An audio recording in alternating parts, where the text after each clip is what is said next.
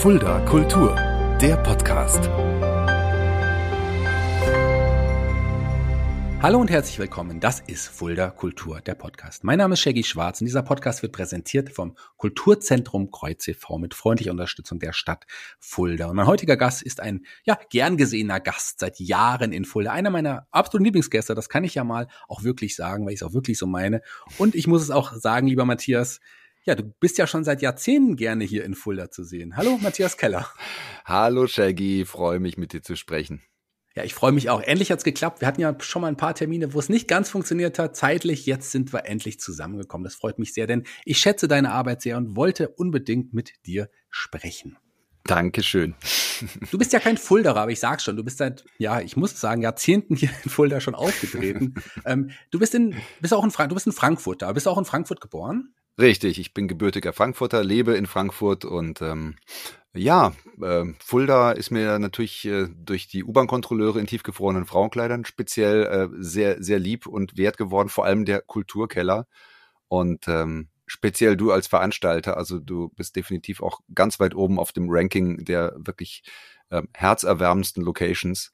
Und es ist mir eine große Freude, wenn ich äh, virtuell anwesend sein kann. Wo sitzt du denn eigentlich? Sitzt du da bei dir im, im Keller unten, da in der schönen, ähm, im nee. schönen Kulturkeller unten oder? Nee, diesmal nicht. Diesmal sitze ich in meinem Aufnahmestudio. Ich habe ein kleines Studio mir eingerichtet, gerade für Podcasts, für solche Aufnahmen. Und da sitze ich jetzt gerade und äh, freue mich sehr, mit dir jetzt sprechen zu können. Du hast gerade die U-Bahn-Kontrolleure angesprochen, aber lass uns nochmal einen Schritt zurückgehen. Ähm, wann hast du dich denn dafür entschieden, überhaupt ja mit der Bühne Geld zu verdienen? Ähm, das, oh Gott, da fragst du mich was. Das muss in den 90er Jahren gewesen sein. Ähm, eben mit den benannten U-Bahn-Kontrolleuren in tiefgefrorenen Frauenkleidern, äh, unserer Hardcore-A-Cappella-Band, ähm, mit denen wir zu dem Zeitpunkt schon ein paar Jahre lang ähm, ja sehr erfolgreich hobbymäßig gespielt hatten und dann irgendwann äh, die Anfrage kam, ob wir es professionell machen wollten. Und das war dann tatsächlich eine existenzielle Entscheidung zu sagen, gut, das ist jetzt mein Beruf. Ich äh, stehe jetzt bis zu 150 Mal im Jahr auf der Bühne und tingle durch Deutschland und äh, verdiene mein Geld mit Quatsch und A cappella Gesang und zusammen mit äh, vier wundervollen unterschiedlichen Kollegen. Ja, die U-Bahn-Kontrolleure, ja. die war ja wirklich sehr oft bei uns dann in Fulda auch. Ich habe dich aber, glaube ich, das erste Mal mit den U-Bahn-Kontrolleuren tatsächlich in der Batsch Cup damals gesehen, bei einem Silvesterkonzert. Das war ja so eine regelmäßige Sache, euer Silvesterkonzert in der Batsch Cup. Ja, in der alten Batsch Cup noch, ja, ja, ja, ja. In der ja, das, ja, die gute alte Batsch Cup, ja, ja. Das stimmt. Ja, das war so eine, ähm, äh, wie soll ich sagen, äh, wir haben wir haben uns ja so ein bisschen in die Frankfurter Kulturszene äh, eingeschlichen und wurden relativ schnell ein äh, nicht wegzudenkender Bestandteil, weil es sowas wie uns einfach auch noch gar nicht gab. Ihr hattet euch ja über ja, einen Workshop oder wie auch immer, wie das genau war, kennengelernt und habt dann irgendwann gemerkt, hier, wir passen zusammen, lass uns zusammen A Cappella machen. Aber die U-Bahn-Kontrolleure waren ja jetzt keine normale A Cappella-Band, will Nein. ich sagen. Nein, weiß Gott nicht. Dieser Workshop, ja, das war ähm, äh, in Oberursel, im, äh, damals hieß es noch Jugendcafé, heute heißt es Musikhalle Portstraße. Und äh, da fand tatsächlich ein Workshop statt mit so lokalen Musikgrößen aus der Region, also bestes Beispiel Ali Neander, der Gitarrist von mhm. den Rodger Monotons, der hat da einen Gitarrendozenten gemacht und Seppel Niemeyer, der Drummer von Flatsch, also das war für uns Jugendliche, uns 20-Jährige damals also total toll, mit denen zu arbeiten. Und in dem Kontext haben wir uns tatsächlich kennengelernt, also äh, als Instrumentalisten aber dann haben wir gemerkt, äh, als wir ähm, in den Pausen zusammen, ja, auch so ein bisschen quatschmäßig improvisiert haben, dass wir ziemlich schnell einen Satzgesang zustande kriegen. Und dann haben wir äh, am Ende des Workshops gesagt, hier, Adressen austauschen, äh, lass uns doch mal treffen. Wir machen eine Band, aber ohne Instrumente. Das ist uns zu viel Arbeit. Wir haben keinen Bock, Gitarrenkoffer zu tragen. Lass uns doch A Cappella machen.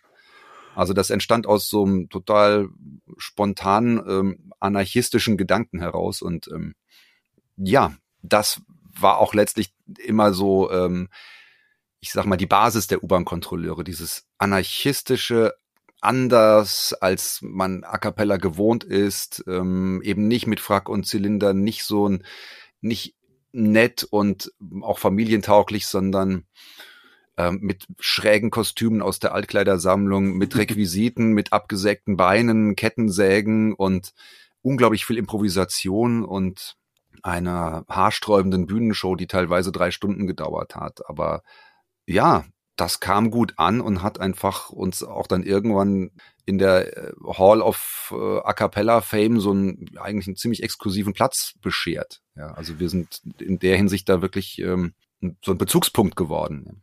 Ja, und ihr habt ja unglaublich viele Fans. Also ich weiß es von einigen Hörern, dass sie sich sehr darüber gefreut haben, dass du bald hier zu Gast bist, weil ich habe das Ach, mal guck. angekündigt, als ich, äh, ja? die Fanbande, also Kai und, ja. und, und, und Sven mal hier zu Gast. Und da hab, haben wir angekündigt, dass du ja auch bald hier im Podcast sein wirst. Und mhm. da gab es wirklich einige Zuschriften, die gesagt haben, oh, der tolle Matthias Keller, endlich mal wieder, wenn auch nur mit seiner Stimmenfuller, das freut uns auf jeden Fall sehr.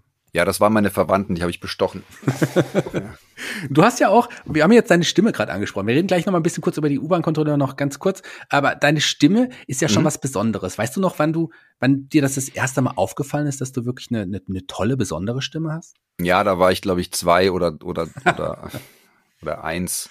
Mein Vater war, wie viele Väter in den 70er Jahren, mit einem Tonbandgerät zugange und hat ganz viele Aufnahmen gemacht von uns als Kindern. Und äh, ich habe also ganz früh schon, äh, bin, ich, bin ich auf Tuchfühlung mit Mikrofon äh, und, und Aufnahme und Hören gekommen. Also wenn du mich nach der Entdeckung meiner Stimme fragst, das ist tatsächlich in ganz frühen Jahren schon passiert, dass ich das faszinierend fand. Und äh, aber ich hätte mir natürlich nie gedacht, dass das irgendwann mal äh, mein Beruf wird. Ja, für, denkt man ja wahrscheinlich dann auch erst, erst sehr spät. Ich meine, deine Stimme ist ja übrigens auch die Stimme, die jetzt seit Folge 51 uns hier zu Fuller Kultur, dem Podcast, immer einlädt, ganz am Anfang. Mhm. Da, vielen Dank dafür, dass du Gerne. mir deine Stimme geliehen hast. Das hast du ja übrigens auch für meine Kleinkunstskala Kick, Kleinkunst im Kulturkeller, da hast du auch vor ein paar ja, Jahren ja. was eingesprochen. Ja. Also wir äh, kennen uns und mögen uns tatsächlich schon lange. Also das, das stimmt, Shaggy. Also du darfst mir auch gerne, also äh, ich, ich spreche dir auch einen Anrufbeantworter oder was weiß ich auch immer, obwohl das, das macht man ja heute gar nicht mehr. Lass uns noch eine Frage zu den U-Bahn-Kontrolleuren. Wie seid ihr damals ja. eigentlich auf den Namen gekommen? Ja, jetzt könnte ich natürlich wieder viel äh, viele Gerüchte streuen, aber ich erzähle einfach mal die Wahrheit, sie ist sowieso zu finden. Also, wir standen kurz vorm ersten Auftritt und hatten noch keinen Namen und es musste irgendetwas her. Also, es war wirklich, äh, wir waren auf dem Absprung. Und wir wollten natürlich äh, irgendwas Schräges haben. Und da lag eine Schallplatte von Max Gold auf dem Tisch beim Sebastian äh, im Wohnzimmer. Äh, die majestätische Ruhe des Anorganischen heißt diese Platte. Und ähm, ja, wer Max Gold kennt, weiß, dass es ja ein, ein, ein unglaublich äh, genialer Wortjongleur ist. Und wir haben auf der Rückseite der Platte nach irgendeinem Wortkonstrukt gesucht, was man als Bandname nehmen konnte. Und was lag da näher, als äh, zu wählen U-Bahn-Kontrolleure in tiefgefrorenen Frauenkleidern? das ist also Teil eines, äh, eines Songs äh, von Max Gold. Der Song heißt Eine Chance für die Welt von morgen. Da taucht diese, dieses Konstrukt drin auf.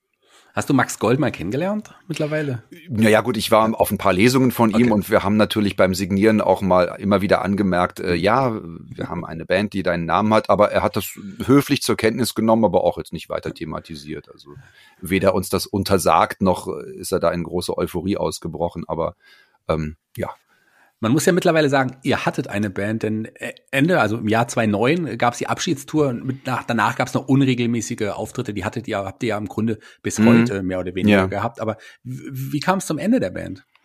Das war eine konstruktive Entscheidung. Wir waren äh, ziemlich, ja, wie soll ich, ich sag mal, ein bisschen müde geworden. Also wir hatten versucht mit unserem letzten Programm Vollgas noch mal eine Stufe höher zu kommen, äh, also sprich bisschen erfolgreicher zu werden, etwas größere Hallen zu spielen, ein bisschen ein bisschen weniger auf Tour sein und trotzdem genauso viel äh, Einkommen haben, weil also so sehr das Spaß macht, das Touren, es ist irgendwann auch gerade wenn es ein Job ist, ist einfach auch ein ganz schöner Schlauch.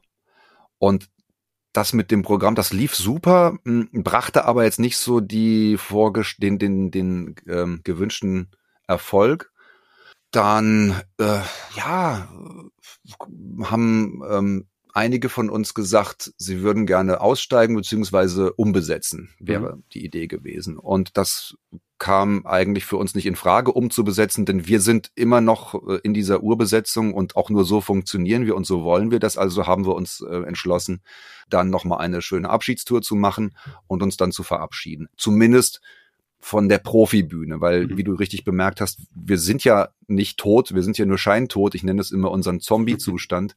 Man kann uns ja noch äh, erleben, wenn nicht gerade irgendein Virus unterwegs ist. Ähm, aber wir sind seit 2009 tatsächlich offiziell von der Profibühne verschwunden.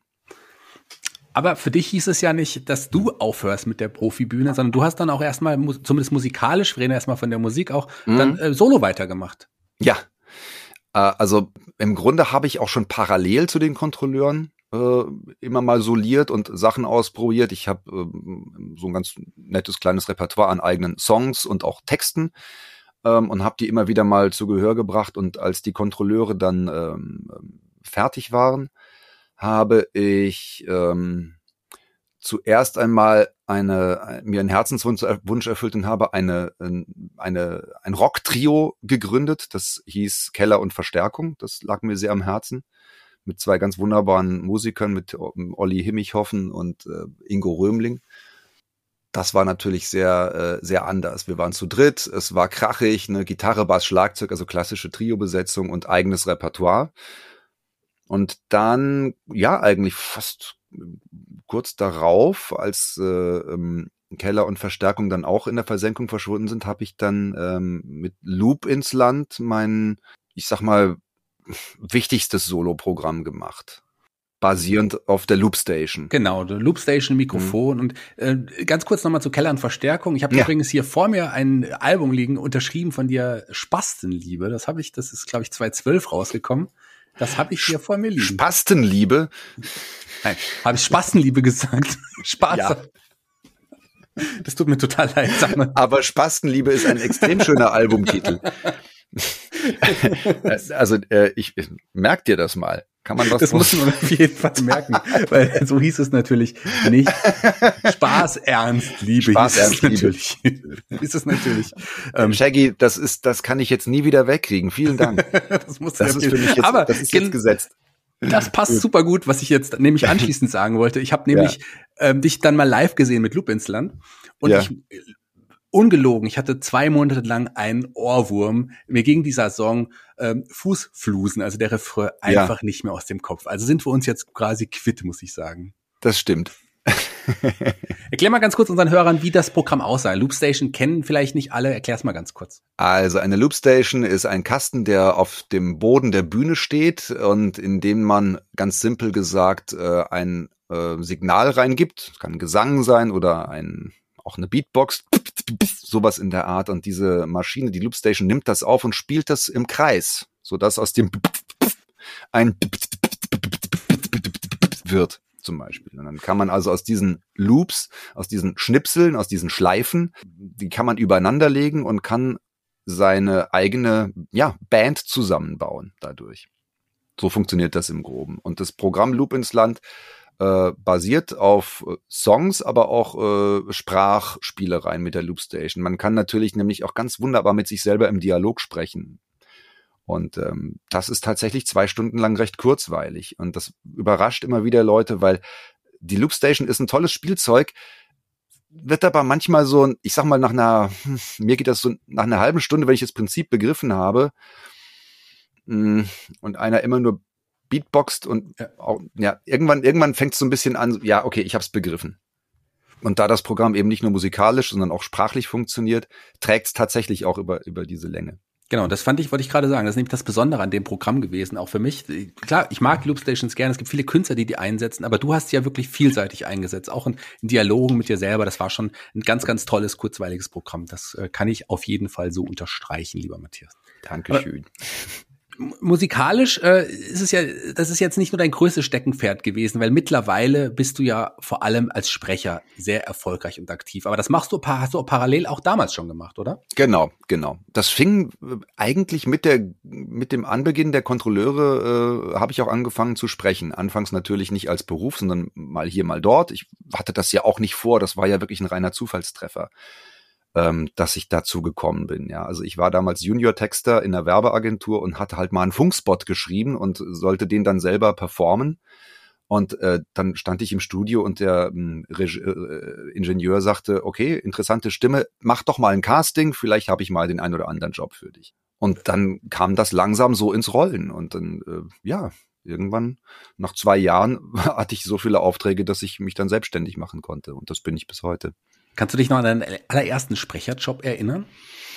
Also äh, das war genau dieser besagte äh, äh, Job. Das war auch ein A cappella Job. Mhm. Und zwar musste ich für eine, äh, ich will jetzt keine Werbung machen, aber ich musste für einen Kaffee, äh, für eine Kaffeefirma äh, so ein äh, äh, eine einen Text machen auf Das ist die Berliner Luft ne, da, da, da, da, da, da, da, da, und habe das äh, getextet und ähm, das sollte halt a cappella eingesungen werden. Und ich habe das zu Hause einfach äh, als Demo aufgenommen und habe das meiner Agentur präsentiert und die sagten, ja, äh, super, äh, und wie soll man das jetzt umsetzen im Studio?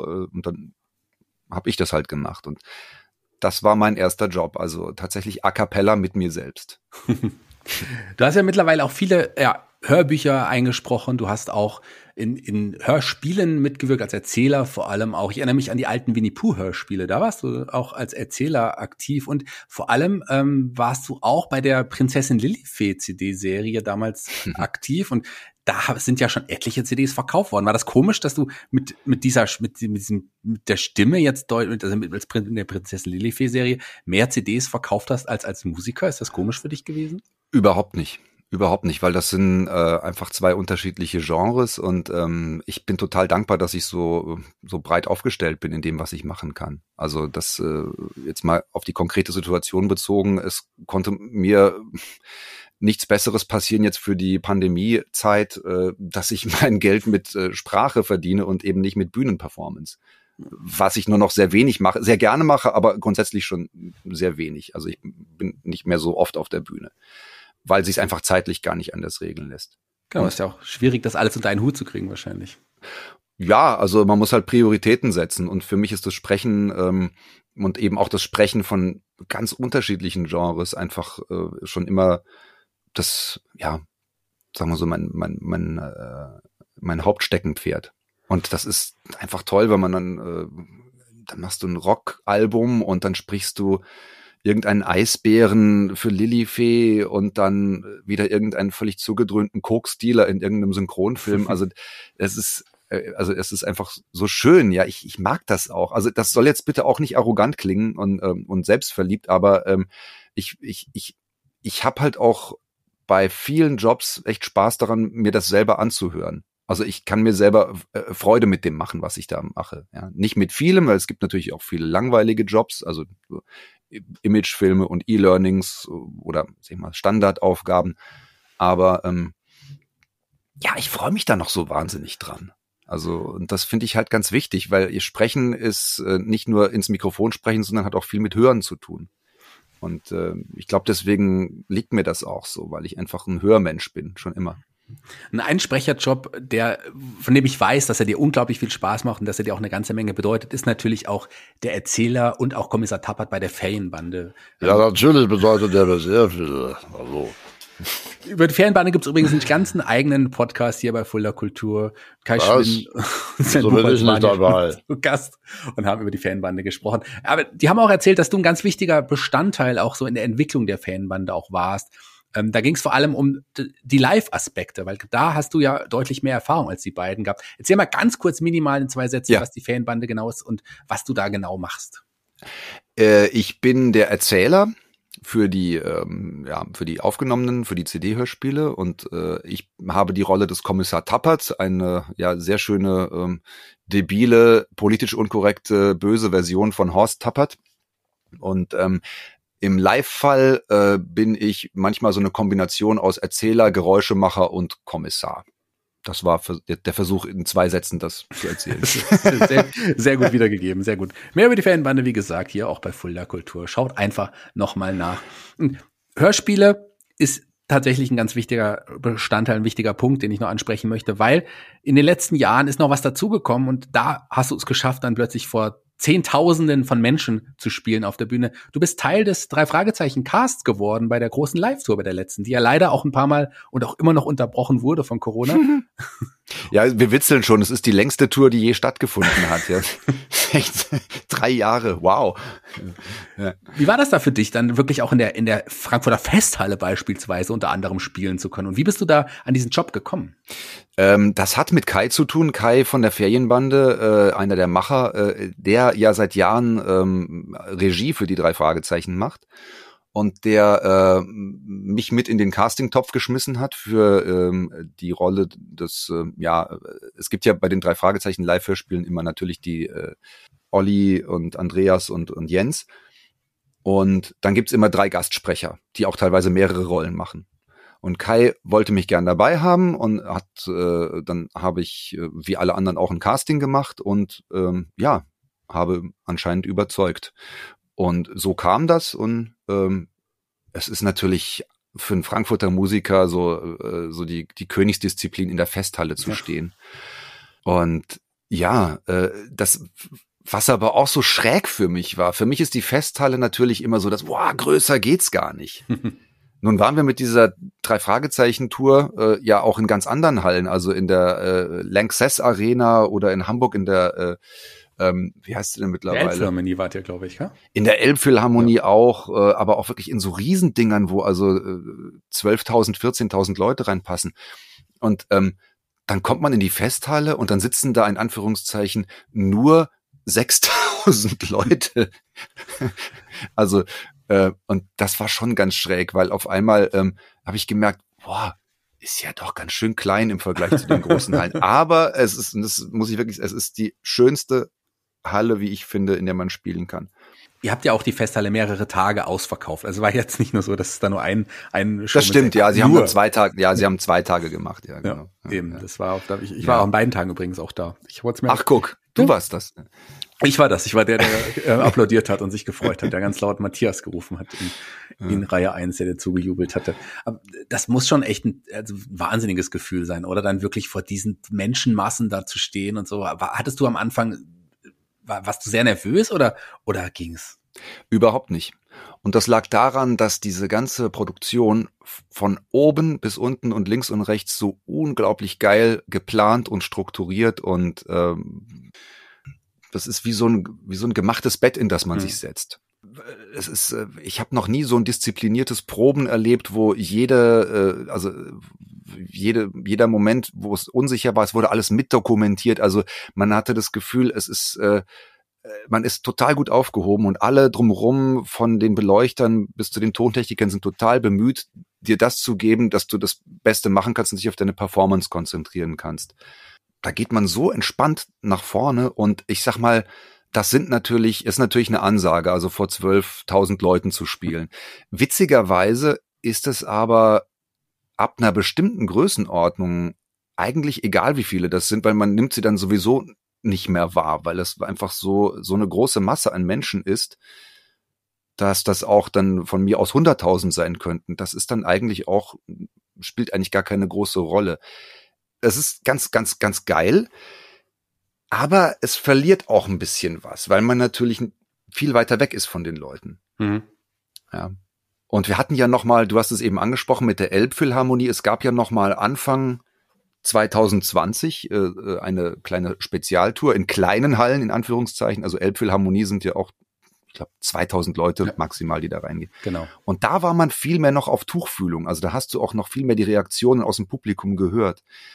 Und das finde ich ja immer ganz wichtig. Deswegen bin ich ja zum Beispiel auch so gerne im äh, Kulturkeller bei euch, weil du einfach ähm, immer einen direkten Kontakt zu den Leuten hast. Das ist nicht zu unterschätzen. Du wirst ja jetzt im September auch wieder bei uns in Fulda übrigens sein. Dann ja, hoffentlich. hoffentlich schauen wir mal, wie es ist. Aber ja. da ist er erst erstmal fürs Kreuz noch eingeplant mit der Fanbande. Also nicht, nicht. Ja, verdient. Ja, ich liebe eben. den Kulturkeller, aber Kreuz ist ja, für mich ist das Kreuz ja die, die, so, die erinnert ja immer an die alte Batsch Cup, finde ich. Ja, das sehe ich auch ganz genauso. Das ist so, da muss ich auch immer an die alte Batsch Cup denken. Ja. Ähm, ja das sagen ja. viele übrigens, die aus Frankfurt bei uns im Kreuz in Konzerten sind. Da meinten sie, ja, ja das ja. hat noch das alte Flair so ein bisschen, wie die alte ja. Batsch Cup. Aber ja, wir sind im September hoffentlich dort. Das stimmt mit der Jens übrigens, äh, Jens Wawacek, ähm, auch schon hier zu Gast gewesen bei Fulda Kultur, dem Podcast. Also der war auch ah, schon schön. hier. Also da schließt oh, sich ein weiterer Kreis auf jeden Fall. Ähm, Matthias, eine Sache möchte ich gerne noch ansprechen, weil ich weiß, dass dir das besonders wichtig ist. Du, ähm, du engagierst dich auch für politische Aktivitäten, unter anderem Fridays for Future und so weiter. Das ist dir persönlich auch, glaube ich, eine ganz wichtige Angelegenheit. Ja, ich meine, äh, es ist die wichtigste Angelegenheit ja. überhaupt und ähm, es ist, ähm, ich musste einfach irgendwann Anfang des Jahres ein bisschen weitergehen, als nur auf Demos zu gehen und und meinen Protest laut kundzutun. Äh, deswegen habe ich mich entschlossen, jetzt nicht für FFF, sondern für eine andere, genauso wichtige Klimainitiative, die äh, äh, heißt German Zero. Mhm.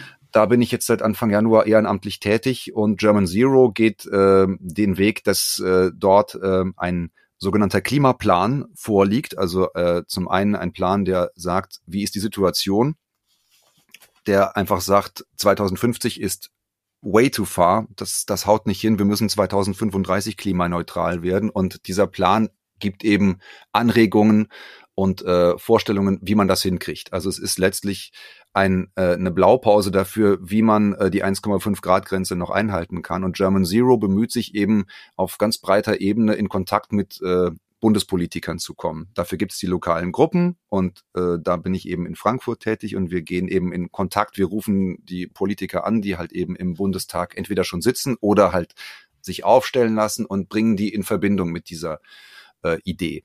Und ja. das fand ich einfach total überzeugend, dass man eben nicht nur sagt, wir müssen was fürs Klima tun, sondern wir haben hier ein Problem, wir haben die Lösung letztlich auf dem Silbertablett, wir bieten das euch an. Also German Zero sieht sich als, äh, wie soll ich sagen, als ähm, ja eher als Partner, als Unterstützer, als also im Grunde ist es eine Bürgerlobby. Und ähm, das fand ich ziemlich überzeugend, dass man eben auch direkt mit einem konkreten Angebot hinkommt und sagt, so, in dem Sektor muss das gemacht werden, in dem das, in dem das das ist für mich ein guter Weg, um mit der Problematik äh, klarzukommen. Denn äh, Corona ist ein Problem, aber es ist verglichen mit dem Klima ähm, ein sehr kleines. Eine wichtige Arbeit, die du tust. Ein toller, toller Künstler, Matthias Keller, ein wunderbarer Mensch. Vielen, vielen Dank. Ähm, dass du uns schon mal einen kleinen Einblick darauf auch gegeben hast. Ich möchte ganz kurz eine witzige kleine Geschichte erzählen. Und zwar haben wir neulich mal telefoniert, da bin ich gerade auf dem Weg zur Fridays for Future Demo gewesen, hab dich angerufen und du meinst, ja, ich bin auch auf dem Weg dahin. Und das, ja. das Witzige aber an der Geschichte ist, dass ich zehn Minuten später etwa mit einem, ja, einem bekannten deutschen Comedian telefoniert hatte. Da ging es auch um einen Termin, auch ähm, und der sagte, ja, er ist gerade mit seinem, er hat sich jetzt einen Hammer gekauft und fährt jetzt gerade damit auf der Autobahn. Das so unterschiedlich können Künstler auch sein. Ach so, ein, ein ah, ich dachte gerade, er hat sich ein, also das Werkzeug. Nein, nicht, nicht diesen Werkzeug, sondern dieses. Ich dachte, die Geschichte geht jetzt so aus, dass er mit dem Hammer äh, SUVs zertrümmert. Ah, es ist eher in die schlimmer. andere Richtung. Er hatte selber einen großen SUV. Ja, also es gibt noch, es gibt noch viel Überzeugungsarbeit zu leisten und wir haben nicht mehr viel Zeit. Sehr schön, vielen Dank. Lieber Matthias, jeder Gast hier bei Fulda Kultur, dem Podcast, darf sich einen Song für unsere Spotify-Playliste aussuchen. Welchen Song hast du dir denn ausgesucht? Passend zum Thema Klima habe ich mir einen Song ausgesucht, den, äh, den gibt es schon etwas länger und äh, ich habe früher immer Wild Pogo dazu getanzt und der ist mir jetzt im Kontext mit der äh, Klimaproblematik wieder begegnet und hat mich einfach völlig von den Socken gehauen und äh, weil er einfach so voller Wut und Verzweiflung steckt und aber auch trotzdem diese, diese Nachricht verbreitet, warum mache ich das eigentlich? Warum bin ich so wütend und verzweifelt? Weil ich die Welt liebe. I Love the World heißt der Song und er ist von New Model Army. Ja. Und ähm, falls der äh, zu sehr die Stimmung nach unten zieht, hätte ich noch eine Alternative, einen Song, der mir gerade sehr am Herzen liegt. Das geht ganz in die andere Richtung.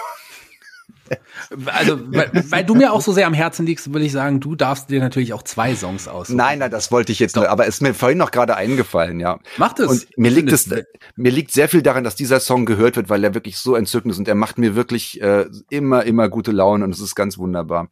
Der Song heißt Antoine der Stadtschwan und der ist von einer ganz wunderbaren Kinder-CD. Unter meinem Bett heißt das. Das ist eine Compilation-Serie. Da gibt's mittlerweile sechs Teile. Und auf Teil sechs von Unter meinem Bett ist das Lied Antoine der Stadtschwan von Thomas Rost. Ganz, ja, ganz, ganz süß. Ich würde sagen, der kommt auch auf die Playliste. Das ist eine tolle Mischung. Der fehlt auf jeden Fall noch auf dieser Playliste.